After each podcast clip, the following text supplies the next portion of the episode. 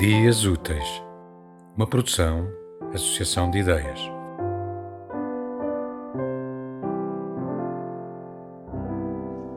Nunca ninguém desceu ao fundo do oceano. Nunca lá ninguém desceu, mas dizem ser negro, silencioso e profundo. Jamais alguém ousou descer tão fundo. Desceria se me deixasses, em espiral como as argolas do caderno onde teces a tua pressa de viver.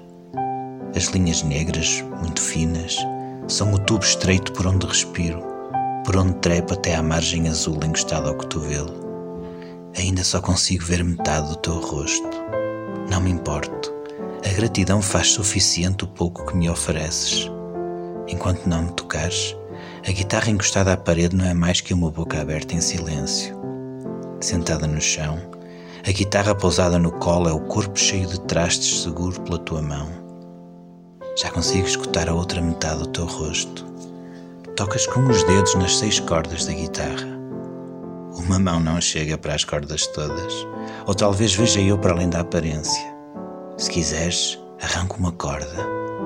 Faço justa esta luta tão desigual entre a tua mão e uma corda em excesso no braço de uma guitarra. Se quiseres, arranco também a corda por onde te respiro e trepo, e me fez descer aos confins deste oceano negro, silencioso e profundo.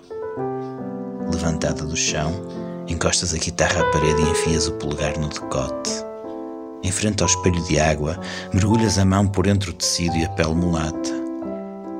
Sacodes a corda como o acorde que acordamos e acordas-me sem o merecido tempo para ver até onde desceu a mão enfiada pelo decote entre o tecido e a tua pele mulata.